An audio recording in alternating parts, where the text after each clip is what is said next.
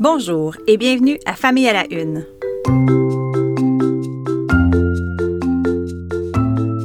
Ici Maude Goyer. Je vous présente en cinq minutes des enjeux liés à l'actualité qui touche la famille, la parentalité et les enfants. Bonne écoute!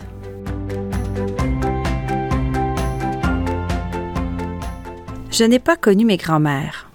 L'une est morte avant ma naissance et l'autre peu de temps après. Je ne peux donc pas dire qu'elles m'ont manqué puisque je n'ai aucun souvenir d'elles. Je ne connais pas cette relation unique qui semble vraiment formidable, souvent très forte et pleine d'amour. Je suis toutefois témoin de cette relation lorsque je vois mes enfants échanger avec leur grand-mère. Le lien est de toute évidence puissant et je trouve ça beau à voir. Surtout en temps de pandémie, quand on sait qu'on s'est fait voler du temps précieux et surtout quand on sait que les grands-parents ne rajeunissent pas, que nos moments passés tous ensemble sont comptés. J'observe ma mère et ma belle-mère poser les yeux sur les enfants de leurs enfants et je vois bien qu'elles sont complètement investies, absorbées, béates d'admiration et remplies de fierté. Il est évident que leurs petits-enfants sont extraordinaires et, ma foi, franchement exceptionnels. Ce dont on se doute intuitivement a été confirmé par la science récemment. En effet, selon une étude américaine, les grands-mères sont liées biologiquement à leurs petits-enfants. L'anthropologue et neuroscientifique en charge de cette étude a découvert que des neurones dans le cerveau des grands-mères réagissent aux émotions de leurs petits. Il explique que devant des photos de leurs petits-enfants, elles ressentent ce qu'ils ressentent. S'ils expriment de la joie, elles éprouvent réellement, elles aussi, de la joie. Et s'ils démontrent de la tristesse, elles ont de la peine. Cette empathie émotionnelle explique en partie la connexion presque innée entre une grand-mère et son petit-enfant et fait à noter, cette connexion n'a pas été observée entre une grand-mère et, par exemple, un enfant inconnu ou même son propre enfant devenu adulte. Autre fait intéressant, plusieurs grand-mères ont affirmé apprécier davantage être grand-mère qu'être mère, étant libérée entre autres des contraintes de temps et du fardeau financier. Je n'ai peut-être pas connu mes grands-mères, mais je commence à penser que je vais adorer en être une, même si bon, ce n'est pas pour tout de suite. Cette année, le Père Noël est de retour dans les espaces publics, au centre commercial par exemple, après une pause à cause de la COVID.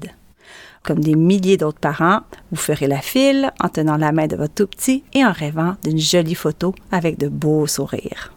Mais voilà, votre mini lutin ou votre petite fée des étoiles ne veut rien savoir, se braque, refuse de prendre la pause, pire, se met à pleurer, à hurler, c'est la crise.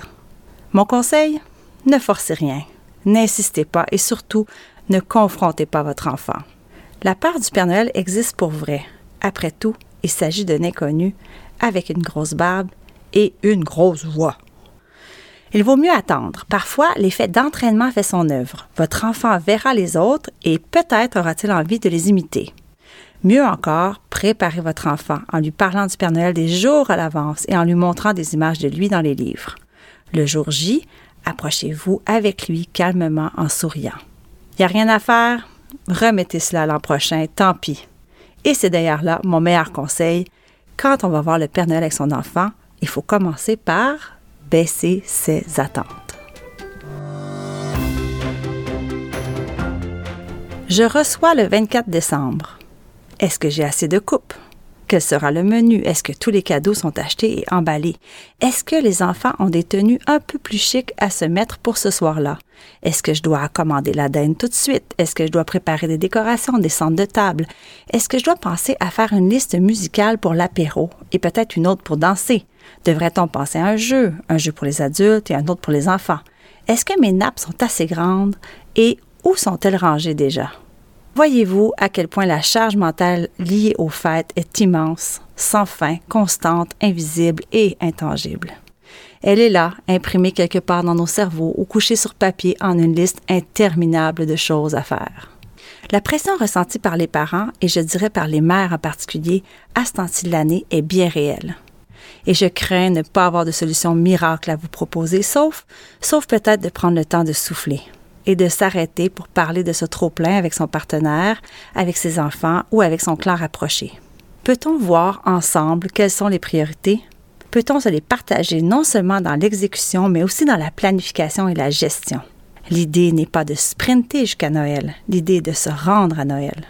La frénésie des fêtes, c'est amusant quand on est consentant. Si on se sent épuisé début décembre, ish, ça craint pour le réveillon. N'oubliez pas de prendre soin de vous. C'est un très beau cadeau à se faire, à soi, de soi. Là-dessus, je vous souhaite un beau mois de décembre et à bientôt.